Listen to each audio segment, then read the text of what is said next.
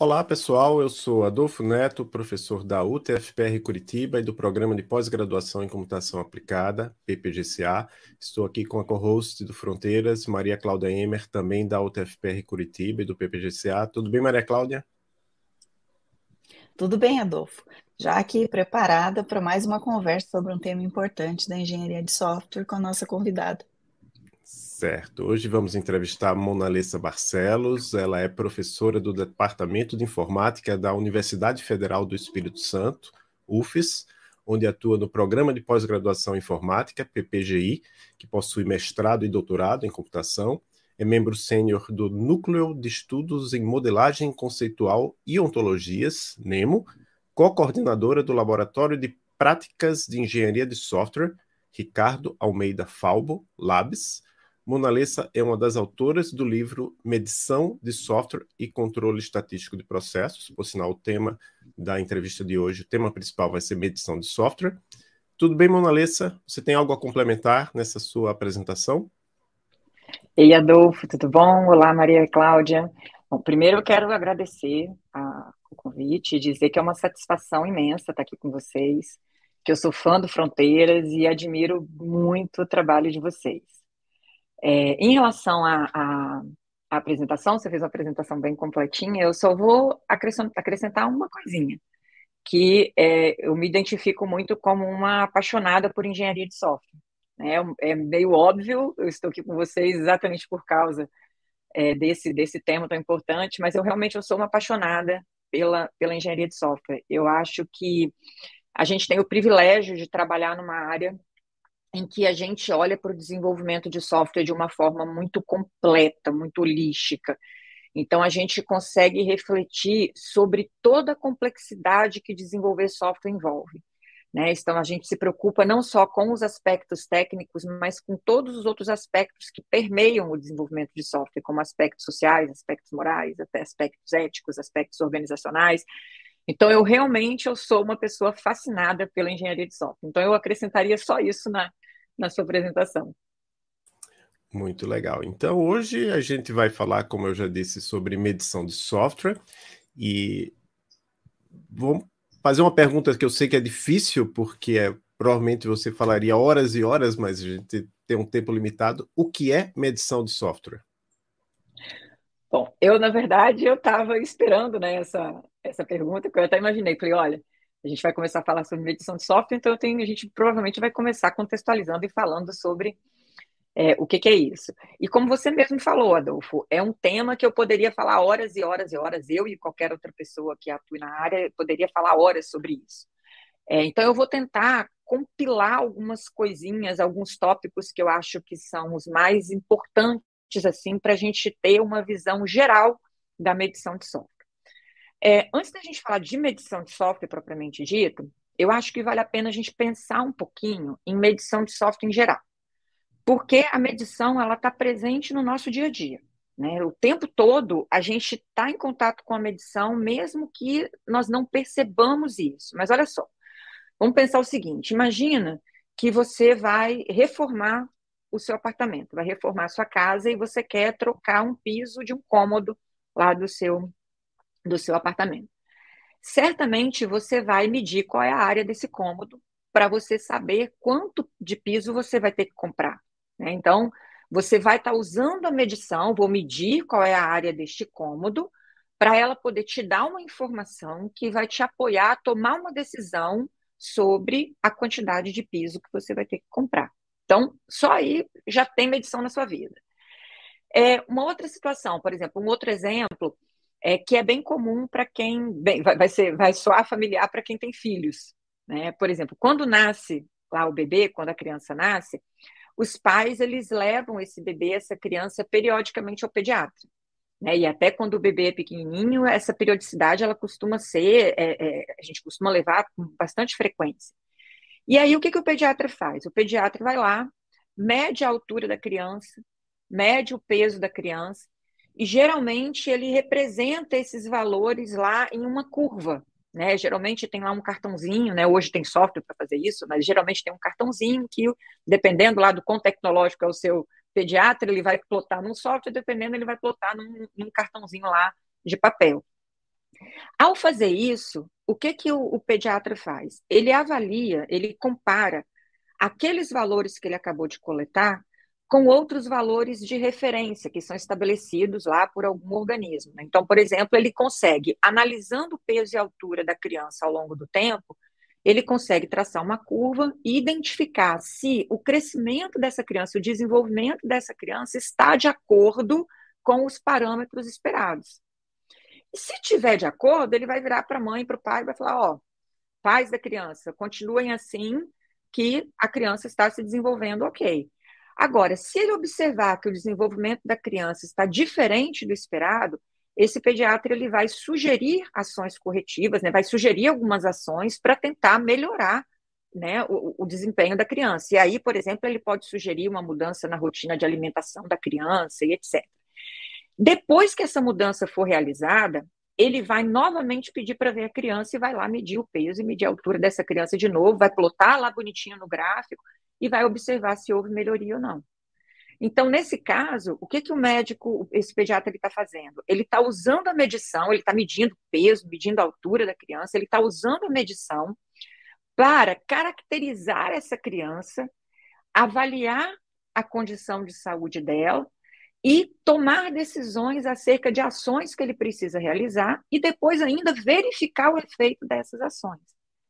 Então, se a gente observar esse caso né, da, da criança, o que, que é a medição como um todo? A medição, ela visa, gente, quantificar propriedades, no caso aqui o peso e a altura, de entidades, no caso aqui a criança, por exemplo, com o objetivo de caracterizar essa entidade. Então, a gente, por exemplo, caracteriza lá a criança em relação ao desempenho dela, baseado no peso e na altura que foram calculados. Então, e com, essa, com essas informações eu consigo tomar decisões, eu consigo realizar melhorias, eu consigo realizar minhas atividades cotidianas, por exemplo, se lá eu sou uma pessoa que trabalha com obras, eu uso isso para definir, por exemplo, quanto tempo eu vou levar para poder montar o piso lá daquele cômodo. Agora, vamos trazer isso para software. Né? Esse conceito geral de medição, ele vale para software.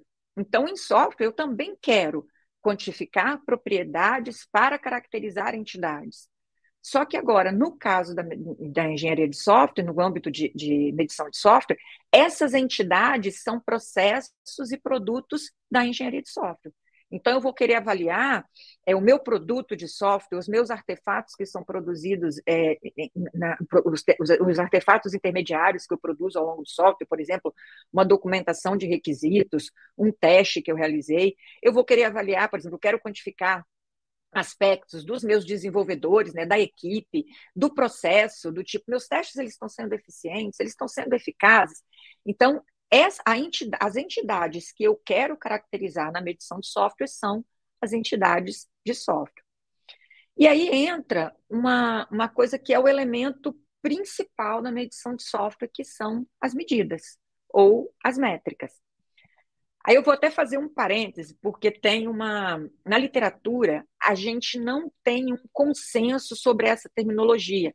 Alguns autores falam em medida, alguns autores falam em métricas, para se referir, por exemplo, à métrica que a gente vai usar. Por exemplo, ah, eu quero calcular o peso em quilos de, de uma criança. Algumas, alguns autores referem isso como medida, outros se referem como métrica. Eu não vou entrar nessas questões terminológicas aqui, porque senão vai tomar muito nosso tempo. Então, eu vou combinar aqui, é, nessa nossa conversa, eu vou usar os termos métrica e medida como sinônimos. Né? A gente tem material de engenharia de software que vai falar métrica, tem material de engenharia de software que vai falar medida, aqui nós vamos usá-los, é, usar esses termos como sinônimos. Então, voltando agora, né, é, a gente está falando em métricas. E para que, que são as métricas? As métricas elas são exatamente aquilo que a gente usa para quantificar as propriedades. A medição visa quantificar as propriedades de entidades para eu caracterizar essas entidades e chegar à conclusão a respeito delas. E para eu fazer essa quantificação, eu uso as métricas. Então, por exemplo, vamos imaginar que eu sou lá um gerente de um projeto e eu quero é, avaliar, eu quero, eu quero é, analisar a produtividade dos meus desenvolvedores. Então, eu quero, eu defino que eu quero, é, a, a entidade que eu quero caracterizar é o desenvolvedor. a propriedade que eu quero quantificar é a produtividade. E aí eu tenho que usar uma métrica para isso. Por exemplo, eu posso usar, é, vamos supor, a quantidade média de pontos de história que esse desenvolvedor produz ao longo de, de, uma sprint, por exemplo. E aí, olha que coisa interessante quando eu começo a fazer, a, a usar as métricas. Se eu meço a quantidade média de pontos de história que um desenvolvedor produz, né, realiza, materializa em uma determinada nas sprints, é, eu posso fazer, eu posso obter diversas informações. Por exemplo, se eu olhar isso ao longo do tempo para o mesmo desenvolvedor, eu vou poder falar, tirar conclusões acerca da, do desempenho daquele desenvolvedor, se ele melhorou, se ele piorou ao longo do tempo.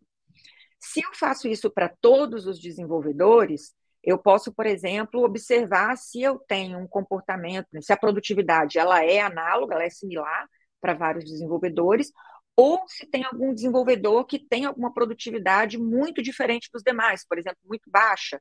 Eu posso investigar por que, que ele está tendo essa produtividade tão baixa.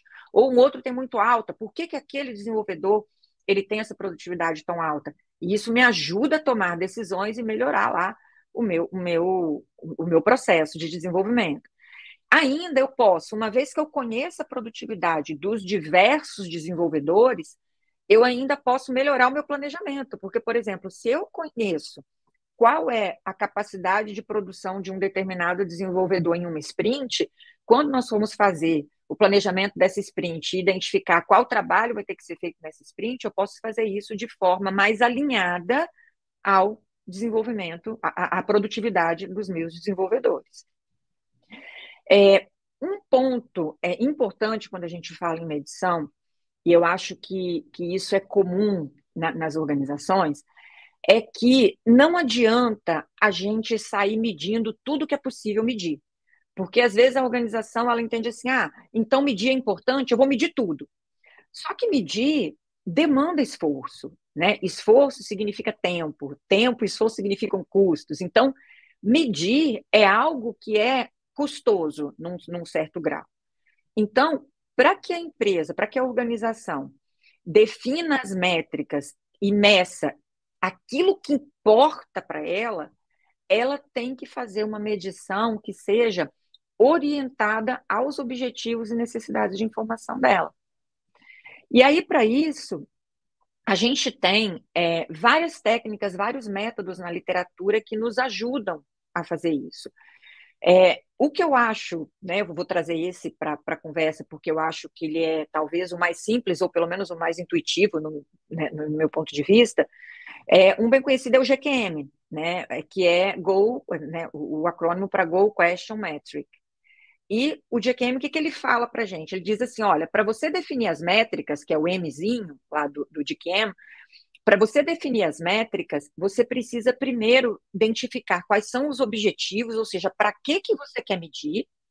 Desses objetivos, eu tenho que derivar necessidades de informação, ou seja, o que, que eu preciso saber, e a partir daí eu vou definir quais são as métricas que eu preciso para definir essas, para atender essas necessidades de informação.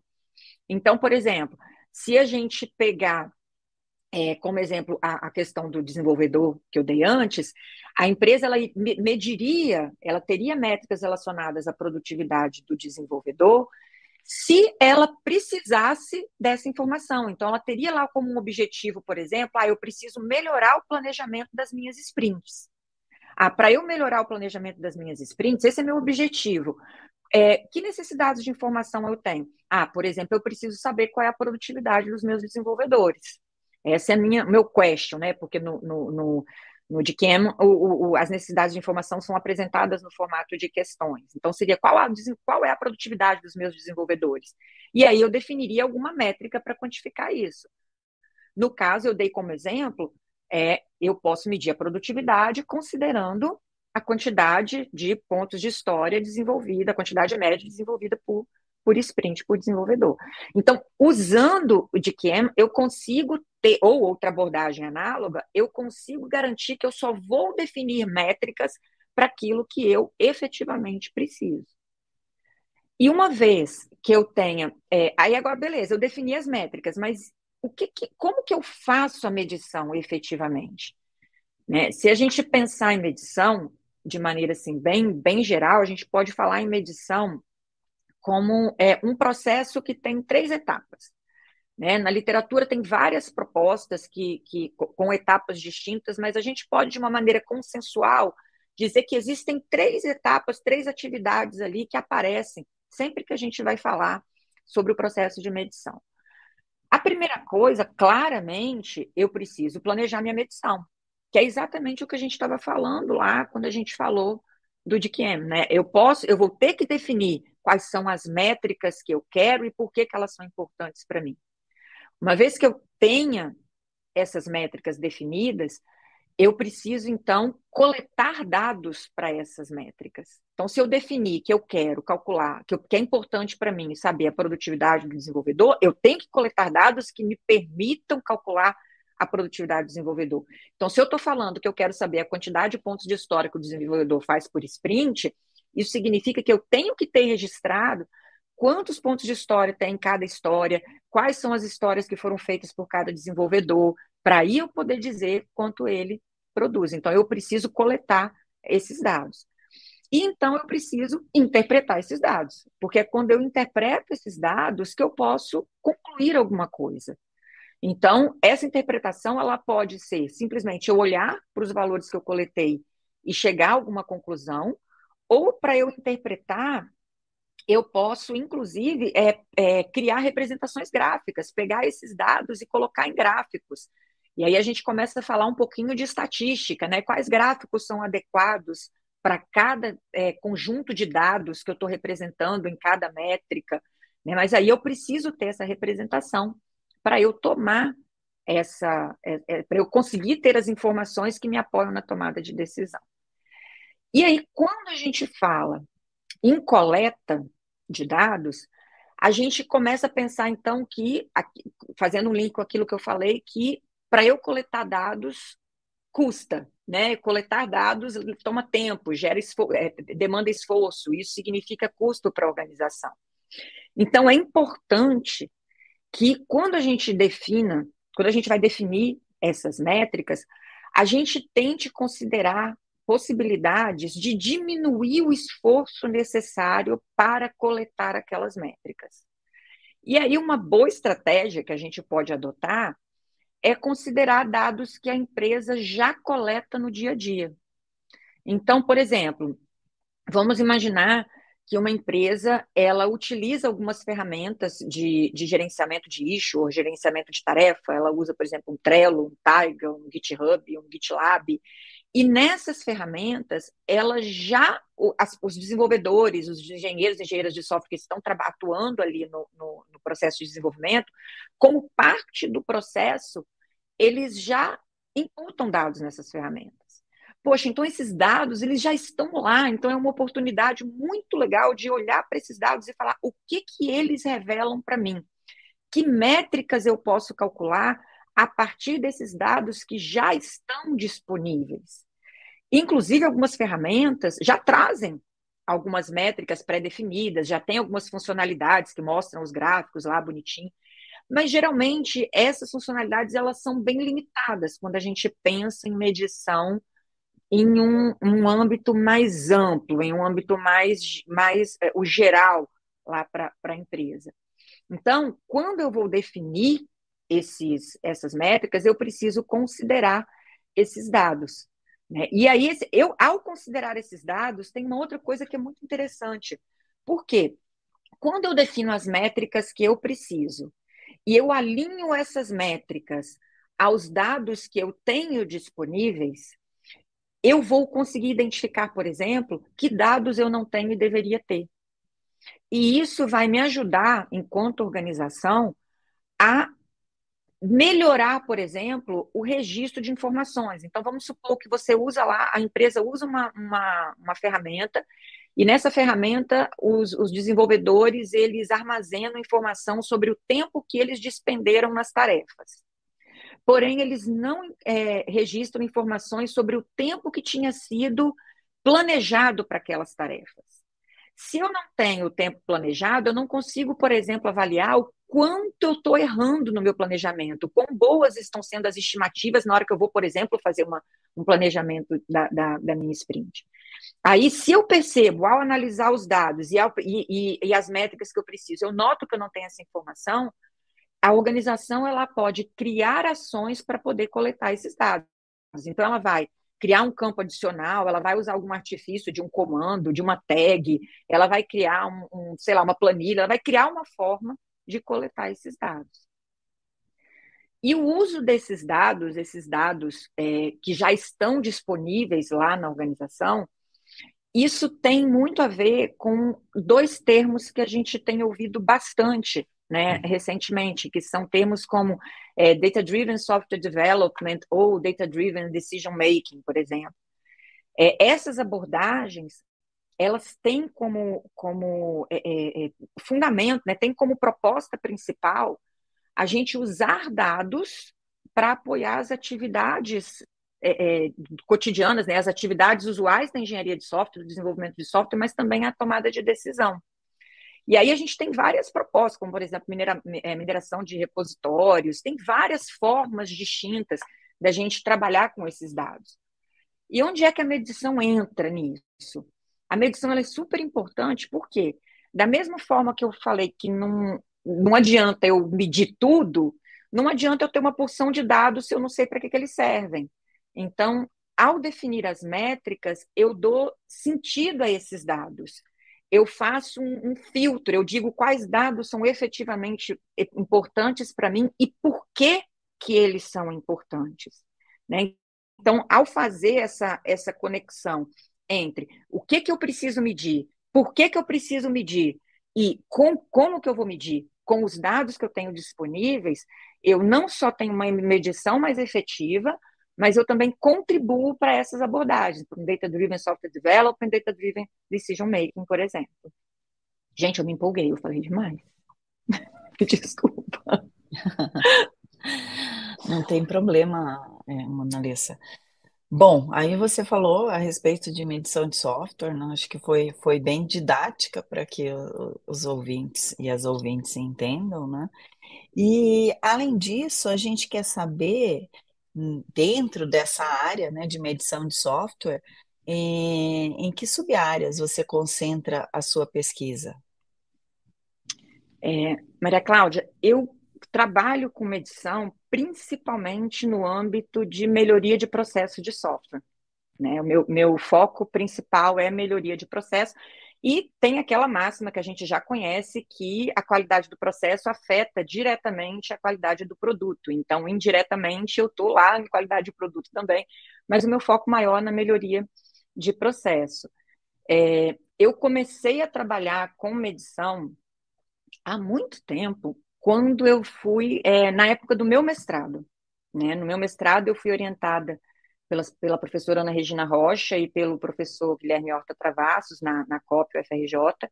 E no meu mestrado, eu trabalhei, foi lá no início dos anos 2000, e eu trabalhei com planejamento de tempo e custos de projetos. Então, lá atrás, eu já comecei a trabalhar com, estati com estimativas. Então, trabalhava com estimativa de tamanho, estimativa de tempo, estimativa de custos. Mas foi no meu doutorado que eu entrei mais diretamente no tema medição. Né? Aí, meu doutorado foi orientado pela professora Ana Regina Rocha, da UFRJ, né, da COP, e o professor Ricardo Falbo, da UFES. E no meu doutorado, eu trabalhei com medição de software no âmbito de organizações que têm alta maturidade nos processos de software né? Ou seja, são organizações que já realizam práticas de engenharia de software de maneira é, é, bem estabelecida. E aí, nessas empresas, a gente realiza medição de software e também precisa fazer o que a gente chama de controle estatístico de processo, que é como se fosse, tentar simplificar para eu não me, me alongar demais, é como se fosse uma forma um pouquinho mais avançada de realizar a medição. Eu tenho alguns requisitos é, adicionais que precisam ser atendidos, e eu uso algumas técnicas estatísticas específicas também. Quando eu terminei o doutorado, e aí eu entrei no programa de pós-graduação de informática da UFES e passei a orientar alunos, Aí o meu leque de, de temas né, nos quais eu, eu, passei a trabalhar, ele aumentou. Só que medição de software sempre esteve ali presente desde, desde o início. E nesse âmbito de melhoria de processo, eu tenho uma parceria também com o professor Gleison Santos, da Unirio, e a gente tem trabalhado nos últimos anos, tivemos duas dissertações de mestrado orientadas, é, a gente trabalhou com medição de software no âmbito de serviços de TI, ainda pensando em melhoria de processo, só que agora mais focado em serviços. Certo. E agora a gente vai entrar numa outra parte do, dessa entrevista, onde a gente pergunta, faz perguntas, perguntas específicas sobre alguns dos artigos que você tem publicado nos últimos anos. Eu acho que isso é um diferencial do nosso podcast, permitir que os pesquisadores falem pelo menos um pouco sobre cada um dos artigos.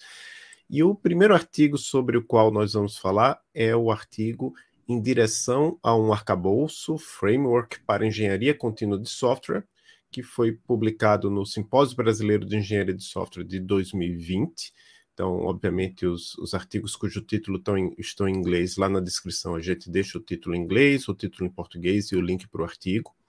Você pode explicar rapidamente para as pessoas que nos escutam o que é engenharia de software contínua e como o framework conceitual que você propõe neste artigo ajuda as pessoas engenheiras, desenvolvedoras de software? É, engenharia de software contínua é uma, vamos, é uma, uma forma de desenvolvimento, é uma nova, uma nova visão, vamos colocar, do desenvolvimento de software, onde a gente passa a ver o desenvolvimento de software não só como iterativo, como a gente já está acostumado nos métodos, quando a gente usa os métodos ágeis, mas a gente também vê esse desenvolvimento de software como um fluxo contínuo de atividades. O que a gente quer com a engenharia de software é diminuir a distância, a separação entre as atividades do processo de engenharia de software, considerando o ciclo de vida como um todo. Então, é um conjunto de ferramentas e técnicas e práticas que a gente adota buscando dar essa continuidade do, do dar essa continuidade ao processo de desenvolvimento de software. É, alguns termos, por exemplo, como DevOps, integração contínua, entrega contínua, é, é, implantação contínua, mais recente, DevSecOps, né? Esses termos, eles todos estão relacionados à engenharia de software contínua. Né? Por exemplo, se a gente olha para o DevOps, o DevOps ele busca diminuir as, as, a separação entre as atividades do desenvolvimento e atividades é, de operação. Isso tem muito a ver com a forma como a gente é, consome software hoje também. Então, por exemplo, a gente tem, se a gente pensar nos aplicativos que nós temos no celular, recentemente, é, é, recorrentemente a gente recebe atualizações desses aplicativos. Né? Então, a conexão entre quem está desenvolvendo esses aplicativos e nós que estamos usando, ela tem que ser algo fluido. Né? E a engenharia de software contínua ela visa exatamente prover técnicas, ferramentas, práticas para permitir essa fluidez e essa continuidade ao longo de todo o processo. É, no artigo que você mencionou, Adolfo, eu fiz, eu propus um, um framework, né? E esse framework ele visa dar uma visão geral de processos envolvidos na engenharia de software contínua. Porque muitas vezes, quando a gente ouve engenharia de software contínua, muitas pessoas associam diretamente a, a, as ferramentas, ou ao DevOps, ou só ao as atividades mais de construção. E é, engenharia de software contínua é muito mais do que isso. Né? Na verdade, todos os, pra, não todos, mas muitos dos processos que a gente realiza, já vinha realizando na engenharia de software, que, é, que não é contínua, né? na, na engenharia de software como um todo, esses processos eles se repetem dentro da engenharia de software contínua, só que agora eles têm que ser realizados com uma perspectiva diferente. Né? Então, por exemplo, eu continuo fazendo gerência de configuração, mas como que eu faço gerência de configuração agora sob uma perspectiva contínua? Eu continuo tendo que medir, mas como que eu faço medição agora com uma perspectiva contínua? Então, o framework ele dá essa visão geral dos processos e como que eles se relacionam considerando troca de dados e informações. E aí também esse, esse framework ele serve como um ponto de partida para a gente levantar questões importantes. E aí, por exemplo, nesse artigo que você mencionou, eu levanto, eu levanto inclusive uma questão relacionada à medição, que é essa questão de como que eu vou fazer medição agora nesse ambiente contínuo? Que métricas eu vou usar nesse ambiente agora de desenvolvimento contínuo?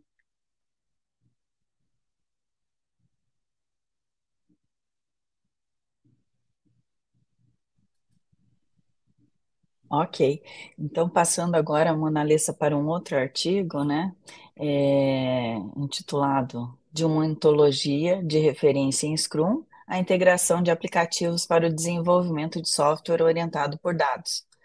Você e seus coautores abordam os desafios que as organizações enfrentam ao usar diferentes aplicações para apoiar o processo Scrum e como a ontologia de referência do Scrum apresentada no artigo pode ajudar a superar esses desafios.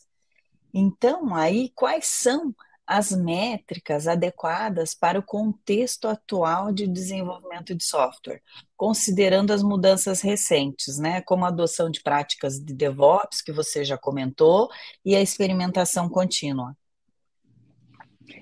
Bom, Maria, a pergunta é bastante oportuna e está relacionada, inclusive, com aquela pergunta que eu deixei no final da, da resposta anterior. É, e, para falar a verdade, não tem uma resposta muito simples. Na verdade, em teoria, ela nem é tão complicada, mas quando a gente vai para a prática, existem algumas particularidades que podem aumentar a complexidade de como a gente resolve isso. Né? A gente tem alguns trabalhos na literatura que têm proposto métricas é, relacionadas a DevOps, a experimentação contínua, relacionadas à engenharia de software contínua como um todo. Né? Aqui eu vou destacar um trabalho que é de 2021, de, dos, de, de, três organizações diferentes, incluindo é, autor, um dos autores do PSM, que é Practical Software Measurement, que é um, uma abordagem bem conhecida para quem trabalha com medição, eles propõem um framework de medição para desenvolvimento interativo e contínuo. E aí, nesse framework, eles propõem um conjunto de métricas. Aí, por exemplo, lá entre as métricas tem é, histórias completadas versus histórias planejadas, cobertura de teste automatizado, velocidade da equipe, tempo médio de release, frequência de release.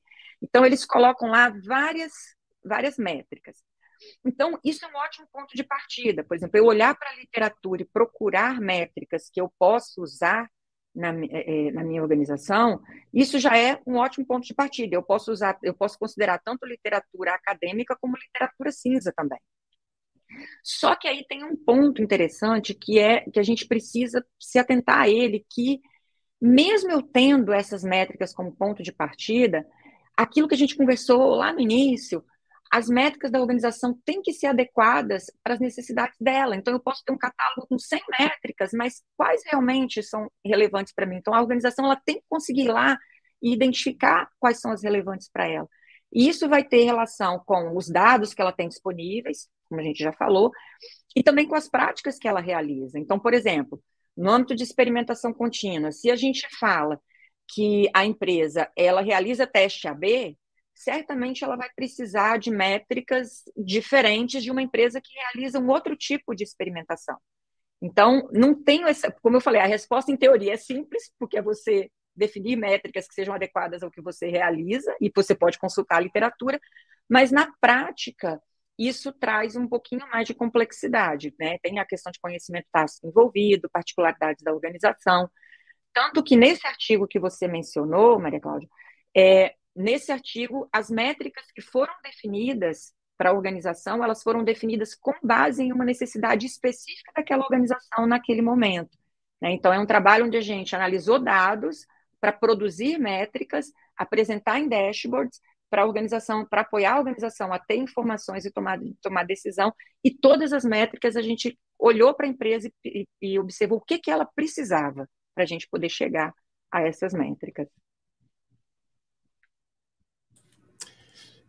Agora, a próxima pergunta é sobre o artigo combinando GQM mais estratégias e OKR, resultados preliminares de um estudo de caso participativo na indústria, que você coescreveu com o Gleison Santos, da Unirio, com duas pessoas que já estiveram de alguma forma aqui no Fronteiras, a Bianca Trinkenreich, que eu estava pesquisando agora, eu vi que ela foi orientando no mestrado do Gleison, né? Então tem uma, já uma relação, já que você é uma colaboradora do, do, do Gleison lá da Unirio. E a, a, Bianca ela apresentou um artigo dela já quando ela estava fazendo doutorado, eu acho, lá na Northern, Carol, é, Northern Arizona University, né, com, com Gerosa, com o Igor Steinmacher.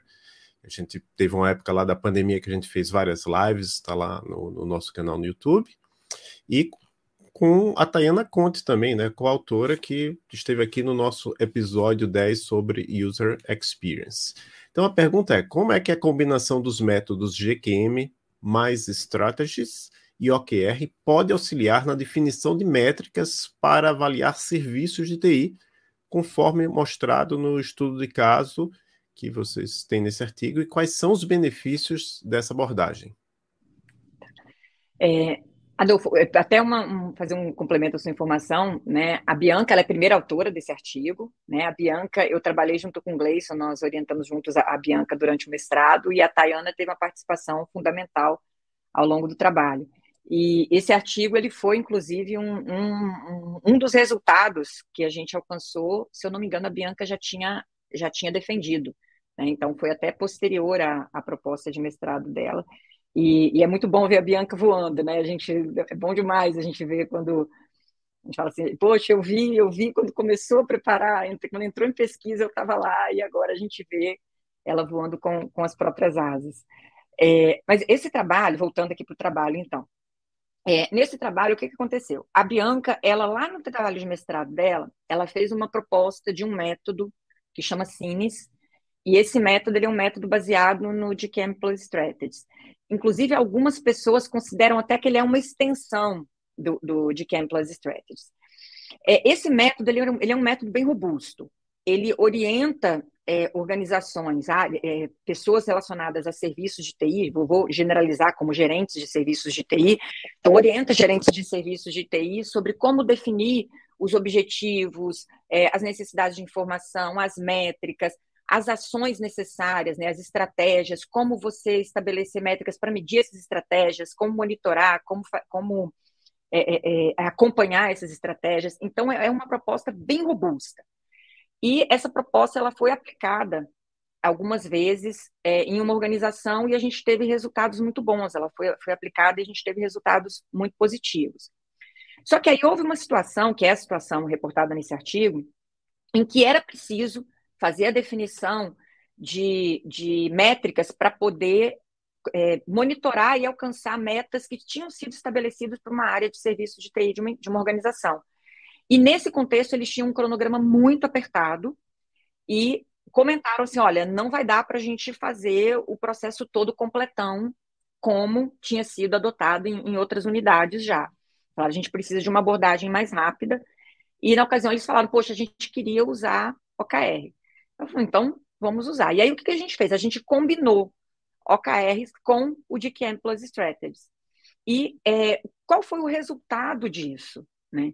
É, OKR é um método muito simples e ele visa você definir é, objetivos e né, é, Objective Key Results. Então, você definir objetivos que sejam qualitativos e resultados que sejam quantitativos. Então, você vai dizer que para eu alcançar um determinado objetivo, eu tenho que produzir um objetivo qualitativo, eu tenho que produzir determinados resultados quantitativos. Ele é muito, é um método muito simples, muito ágil, então ele carece de um conhecimento um pouco mais explícito, de mais conhecimento explícito, para auxiliar em como que eu defino esses objetivos, como que eu defino esses resultados, como que eu defino as estratégias para alcançar esses resultados. Então, nós usamos o OKR como se fosse o framework geral, né? seguimos a ideia de definir objectives, é, objectives and key results, e nós usamos o de Campbell Strategies como corpo de conhecimento.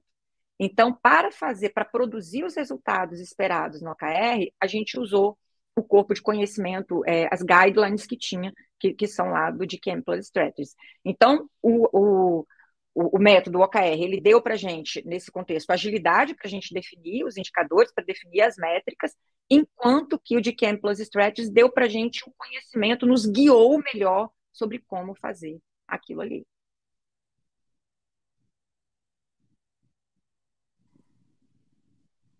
Certo.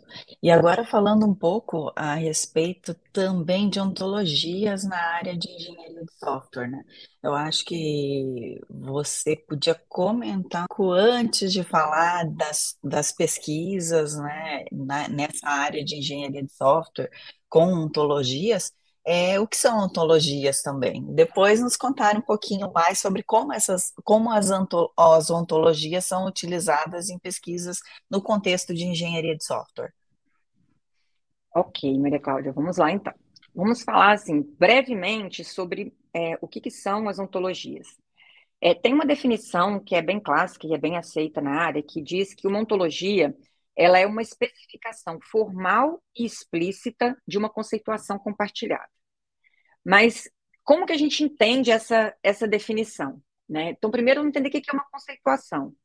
Conceituação é uma abstração de uma porção do mundo que eu quero representar.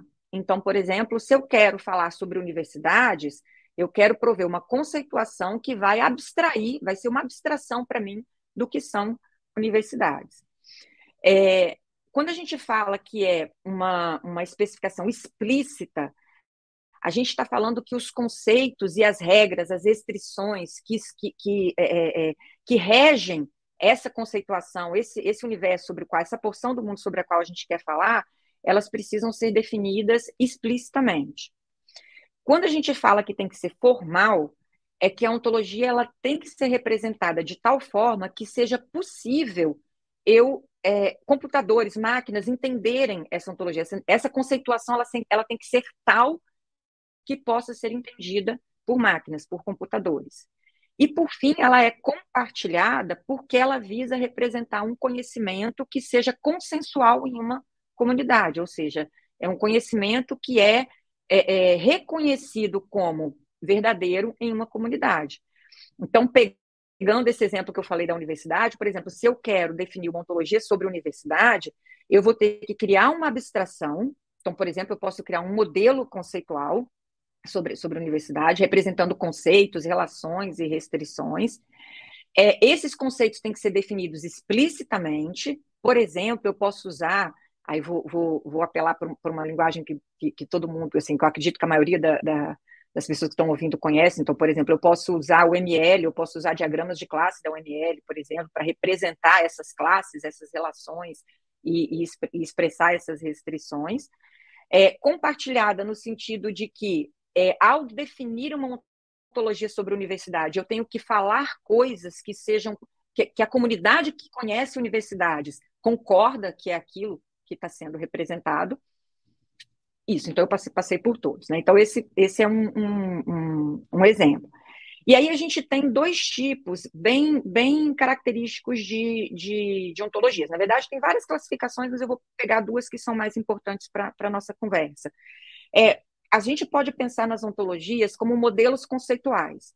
Aí, de novo, fazendo uma analogia bem, bem simples, a gente pode pensar em uma ontologia como um modelo de classes da UML.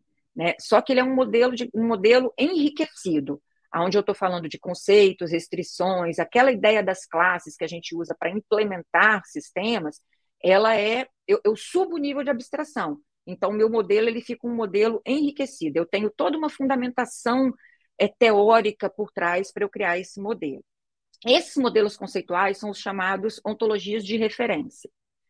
Né? E, só que eu posso uma vez que eu tenho esse modelo definido e que a comunidade concorde que este é um modelo que representa a porção do mundo adequadamente, ou seja, que a conceituação é adequada, eu posso implementar este modelo usando linguagem de máquina. Então, por exemplo, eu posso criar ontologia RDF, posso usar é, ferramentas diversas para poder fazer isso, e essas ontologias implementadas é o que a gente chama de ontologias operacionais. E aí, tanto, então, uma vez que a gente entender um pouquinho o que são ontologias, como que a gente usa isso, né? O que, que tem sido feito com ontologias no âmbito de, de engenharia de software? É, ontologias elas têm sido usadas em engenharia de software já há bastante tempo e elas podem ser usadas de, de maneiras diversas para resolver diferentes problemas. Geralmente esses problemas eles são problemas relacionados a conhecimento ou problemas relacionados à interoperabilidade. Né? Então, por exemplo, eu posso usar ontologias simplesmente para prover conhecimento acerca de um domínio. Isso tem a ver, por exemplo, com. vai me ajudar em engenharia de domínio, por exemplo. E aí, no âmbito de pesquisas, a gente tem usado bastante isso, por exemplo. Lá na minha tese de doutorado, eu propus uma ontologia de medição, inclusive, uma ontologia de medição de software.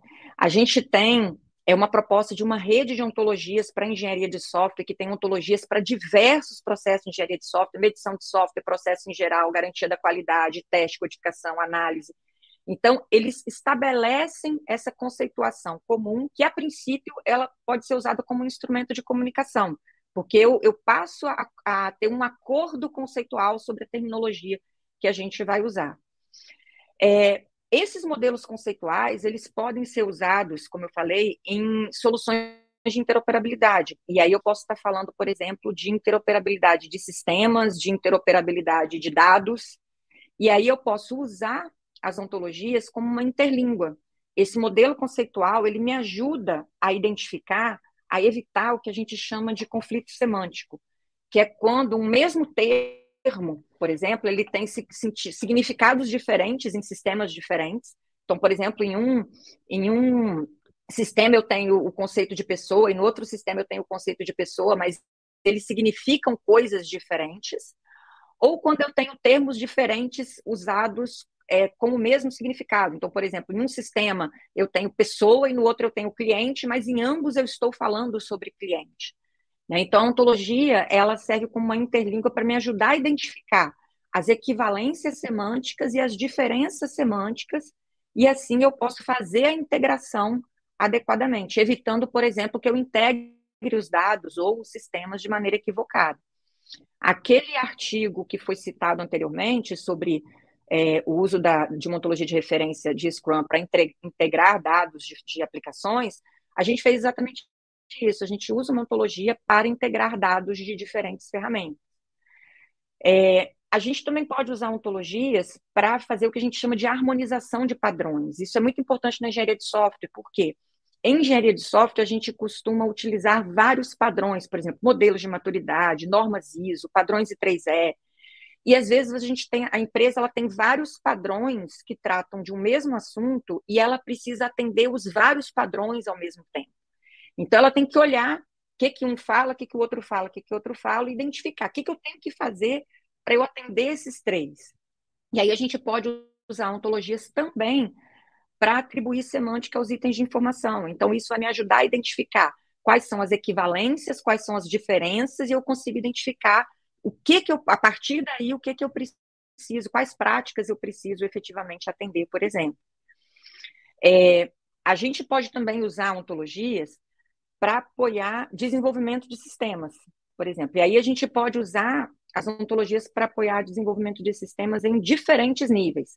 Por exemplo, aquelas ontologias de referência, que são modelos conceituais, eu posso usar para elas para me ajudar nas etapas conceituais do desenvolvimento. Por exemplo, é, o modelo da ontologia pode me ajudar a criar o modelo estrutural do meu sistema o modelo da ontologia ele pode prover para mim todo o conhecimento que eu preciso para desenvolver aquele sistema. Então, por exemplo, imagina que você tem que fazer um sistema para a área de petróleo e gás, que é uma área super complexa.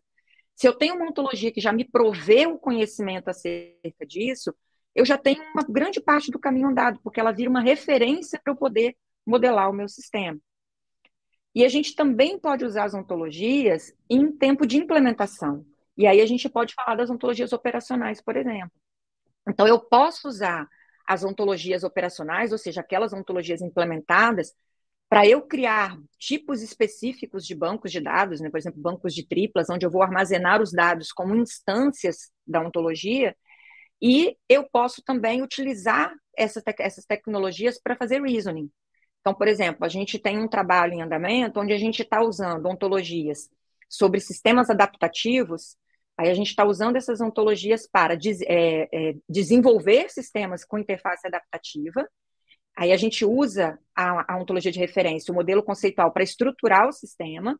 E a gente usa a ontologia operacional, ou seja, a versão implementada daquela ontologia conceitual, a gente usa essa versão operacional para poder fazer reasoning e identificar, por exemplo, de acordo com as características do usuário, quais adaptações precisam ser feitas na interface.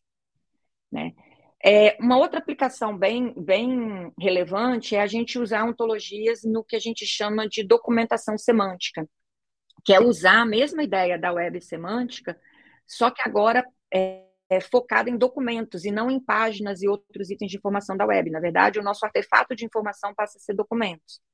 E aí a gente pode usar as ontologias para anotar templates dos documentos, ou seja, eu, eu digo o que, que significa cada, cada parte do meu documento, cada seção, cada item de tabela, cada coisa do meu documento ou uma planilha, eu posso anotar usando os conceitos da ontologia, e isso me permite depois extrair informações dos, dos documentos, armazenar em um repositório e fazer consultas e gerar informações consolidadas.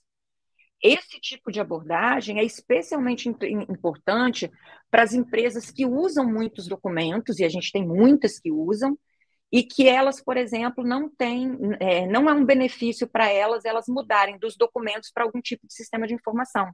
Então ela fala assim, não, eu preciso continuar usando os documentos.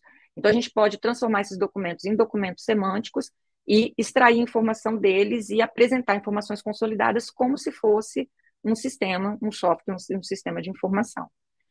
É, Para essas coisas que eu fui falando aqui, a gente tem trabalhos diversos que a gente desenvolveu. Quem quiser dar uma olhadinha na minha página, tem uma porção de exemplos sobre isso. E, além desses trabalhos que são, é, vamos colocar assim, já, já focados no uso das ontologias, as ontologias também podem usar, é, ajudar abordagens que já existem. Então, como eu falei antes, hoje a gente está falando muito mineração de repositórios. Né? Só que geralmente a mineração de repositório, as soluções elas são para um repositório específico.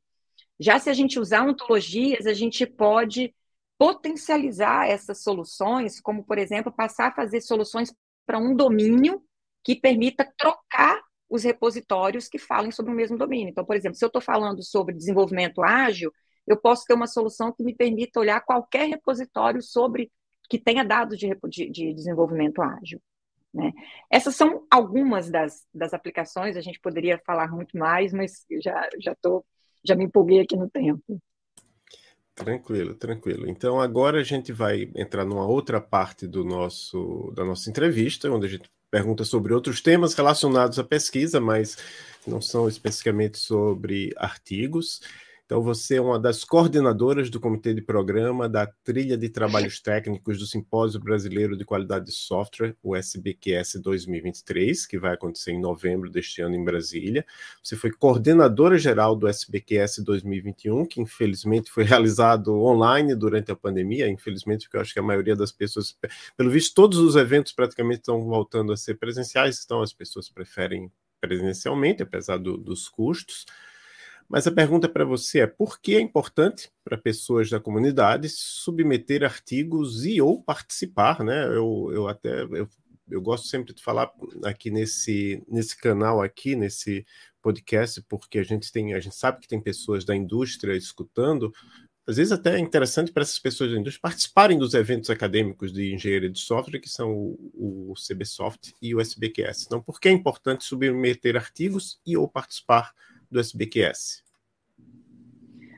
Bom, Adolfo, o SBQS, ele é o nosso evento de referência né, na, na área de qualidade de software. E se a gente pensar em qualidade de software, a gente fala qualidade de software, ela se faz presente de uma forma muito ampla. O espectro, ele é muito amplo, né, de, de aspectos de qualidade de software é, com os quais a gente pode, pode se preocupar né? Desde questões, por exemplo, é, relacionadas a IHC, né, que a gente está lá naquela interseção, engenharia de software com, com, IHC, então tem aspectos de usabilidade, experiência de usuário, aspectos sociais, aspectos é, é, morais, aspectos éticos, aspectos de educação.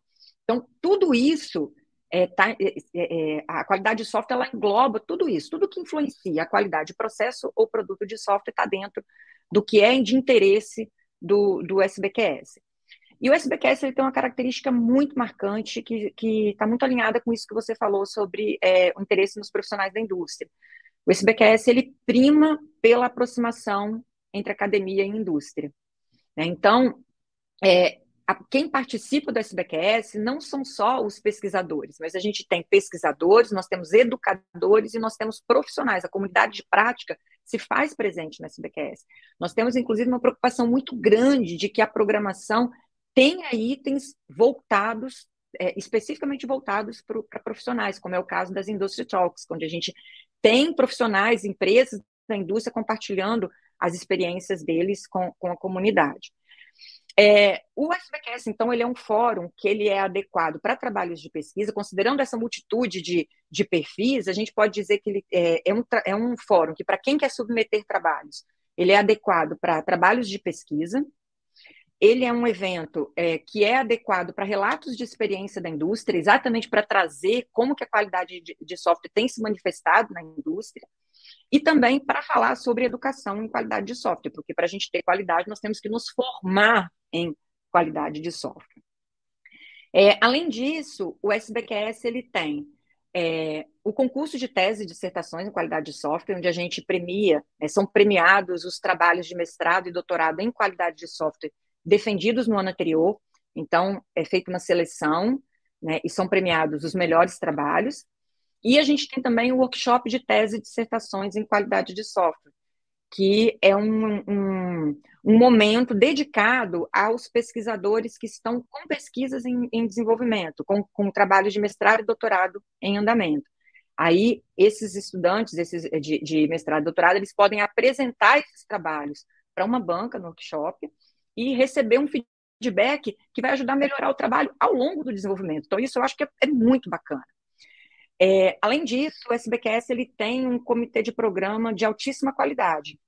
Então, quem submete os trabalhos, só por submeter os trabalhos, já, vai, já tem a garantia de que vai receber um feedback muito interessante acerca dos trabalhos, para poder melhorar. As nossas pesquisas sempre podem ser melhoradas, sempre podem ser avançadas. E aí, esses feedbacks, eles são muito importantes. Né? E quem tiver trabalhos aceitos vai ter os trabalhos publicados na biblioteca digital da ACM indexados pela SOL. Então, isso aumenta a visibilidade dos trabalhos e esses autores também vão ter a oportunidade de apresentar os trabalhos para a comunidade presente na SBQS e usufruir do feedback desses momentos. Né? E para quem não é autor, então, fazendo aquele link que você perguntou no início, para quem não é autor, também é muito importante ir, porque a participação no evento vai permitir o quê? Conhecer esses trabalhos, é, muitas vezes a gente fala assim, ah, mas depois eu leio o artigo. Gente, a gente não lê o artigo porque não dá tempo. São vinte e tantos, trinta e tantos artigos, a gente não vai ler vinte e tantos, trinta e tantos artigos. Se você está lá no evento, de uma vez, né? Se você está lá no evento, você vai ter a oportunidade de uma maneira compacta, você vai ter um intensivo de qualidade de software e vai ver, vai é, ter a oportunidade de ver as apresentações desses trabalhos. Além também de ter a oportunidade de, de assistir diversas palestras, tanto palestras de pesquisadores quanto palestras da indústria, sem dúvida de fornecer, de fortalecer, desculpa, a rede de relacionamentos e de alavancar as colaborações. Então eu acho que é, não tem algum motivo, não existe algum motivo para não submeter ou não participar da SBQS. Se alguém tem interesse em qualidade de software, esse é o, é o, é o evento para o qual a gente tem que estar tá olhando com, com, com carinho. Certo. E, além disso, você faz parte e coordena, junto ao professor Vitor Estevão Silva Souza, o LABS, que é o Laboratório de Práticas em Engenharia de Software Ricardo de Almeida Fal. Pelas informações da página, a gente vê que são quatro professores, sendo três professoras, e 18 estudantes que fazem parte da equipe. Você pode nos contar um pouco a respeito das atividades do LABS e sobre o homenageado? Ricardo de Almeida Falbo? Sim, Maria Cláudia, vamos falar então do, do, do Labs, né? O Labs, ele, o Labs ele foi criado originalmente em 1999 pelo professor Ricardo de Almeida Falbo. Então, na ocasião, o Labs ele tinha foco em pesquisa, ele era um laboratório de pesquisa em engenharia de software. Né? Na, na época, o Falbo ele era o único professor que atuava no âmbito de engenharia de software no departamento de informática e ele era, ele criou esse laboratório onde ele desenvolveu diversas pesquisas junto com diversos alunos.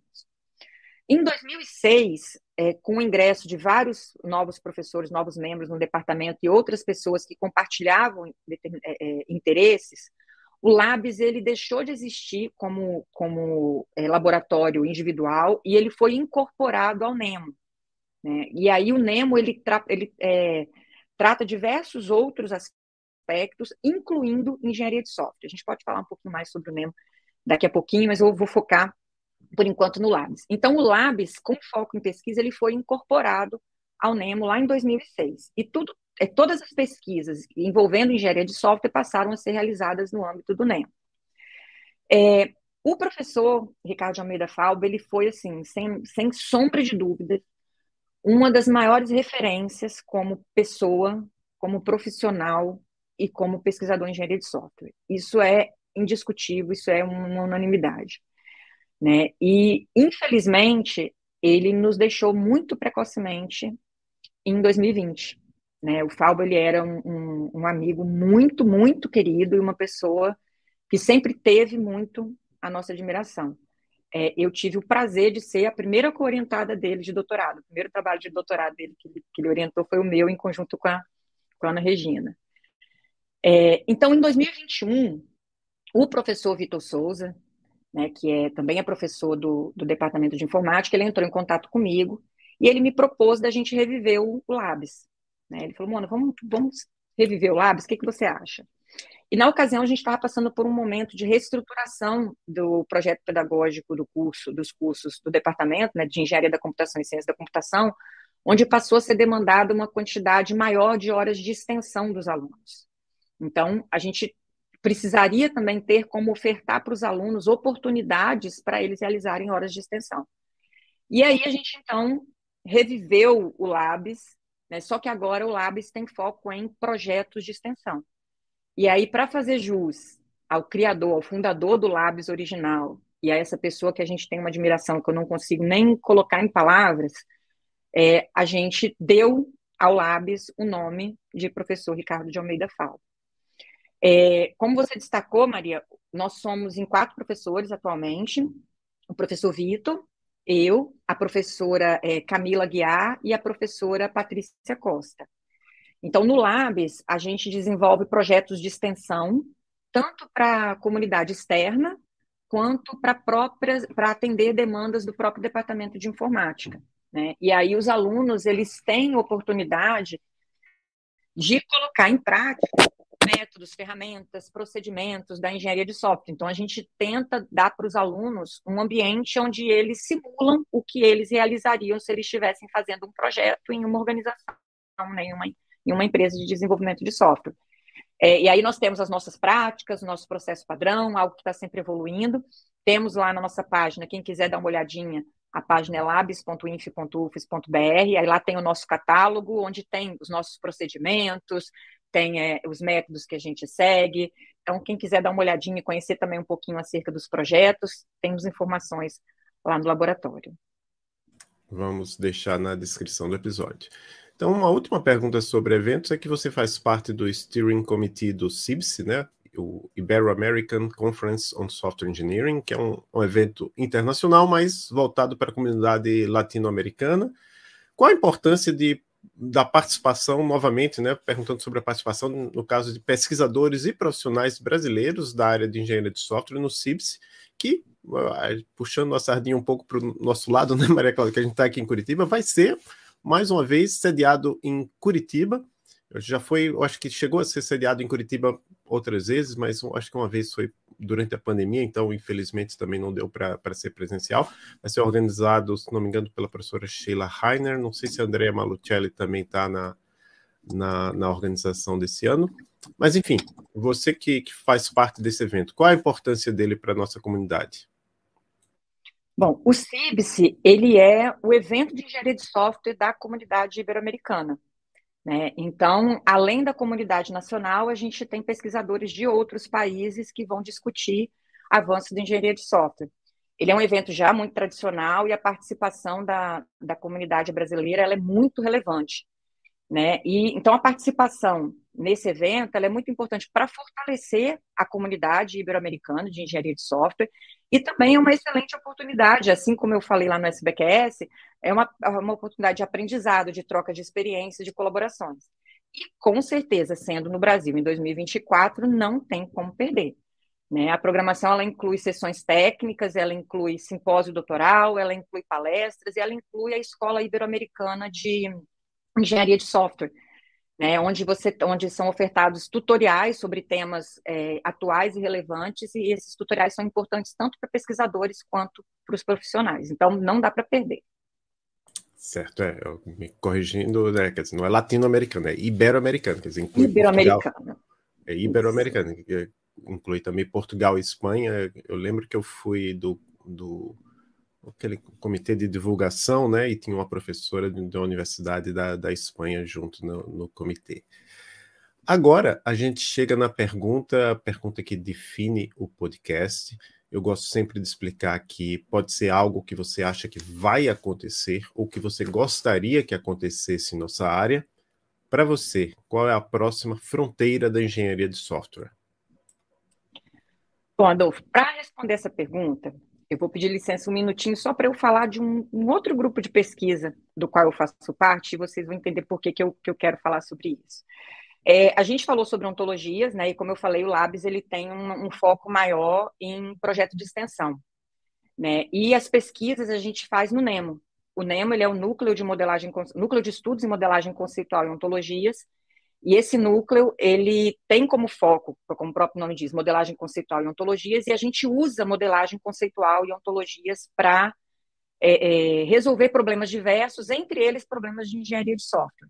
Né? Inclusive, vários dos trabalhos que eu falei aqui, tem muitos projetos interessantes que quem tiver interesse pode dar uma olhadinha lá na página do NEMO, nemo.ufes.br, e dar uma olhadinha, eu chamo, chamo atenção particularmente para a página de resultados, onde tem vários, vários projetos interessantes, inclusive um chamado MAZE, que é Measurement in Software Engineering, que é onde a gente tem várias, vários resultados relacionados à medição, que foi o tema principal aqui.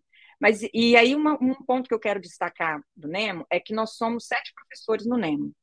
Seis membros da UFES, né, e um membro externo. Então, membros da UFES a gente tem o professor João Paulo Almeida e o professor Vitor Souza, e as professoras é, Renata Guizardi, Verusca Zamborlini, a Camila Guiar e eu. E como membro externo, a gente tem o Giancarlo Guizardi, que foi um dos fundadores e hoje está na Universidade de Twente.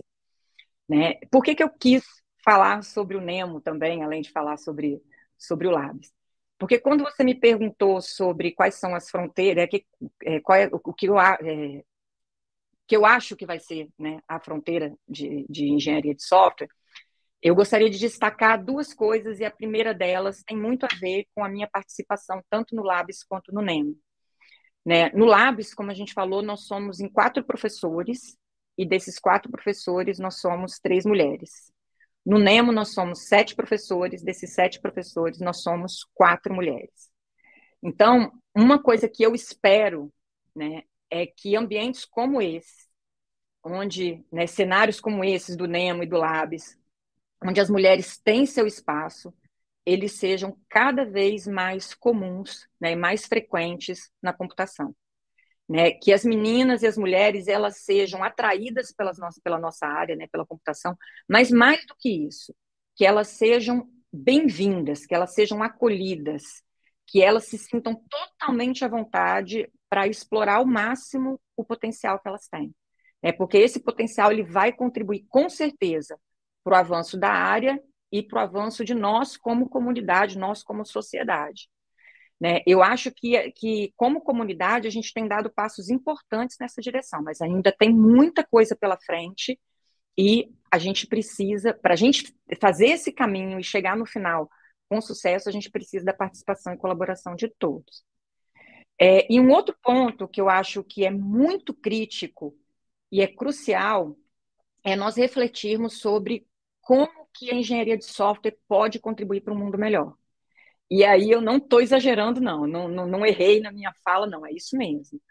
Né? A gente tem visto, nós temos presenciado avanços muito importantes na computação, né? e esses avanços eles têm se acelerado né, nos últimos anos.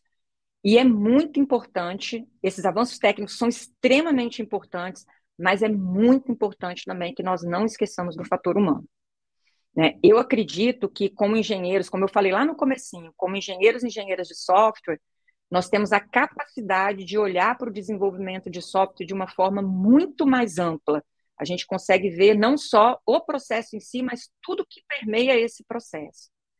E por isso eu acho que, como é, pesquisadores em engenharia de software, pesquisadores e pesquisadoras em engenharia de software, nós temos a obrigação de nos atentarmos às questões técnicas mas também a questões sociais, questões morais, questões éticas, questões humanas. Porque assim, eu realmente acredito que nós, enquanto comunidade de engenharia de software, nós temos muito a contribuir para a sociedade. Muito bem, então estamos terminando esse episódio. A gente agradece muito a sua presença. Eu passo a palavra para você, para você se despedir dos nossos e nossas ouvintes. É, bom, Adolfo, eu quero agradecer imensamente a você e a Maria Cláudia pela oportunidade. Eu acho o canal, estar aqui neste canal é um privilégio muito grande, me sinto honrada de estar aqui com vocês, então quero mais uma vez agradecer profundamente. Quero agradecer as pessoas que, que estão ouvindo, né, ou que ouvirão o, o, o, essa conversa que a gente teve. E eu quero me colocar à disposição, caso alguém tenha interesse em saber um pouco mais sobre o tema, em conhecer um pouco mais sobre os trabalhos do Labs, ou conhecer um pouco mais sobre os trabalhos do Nemo, eu fico totalmente à disposição.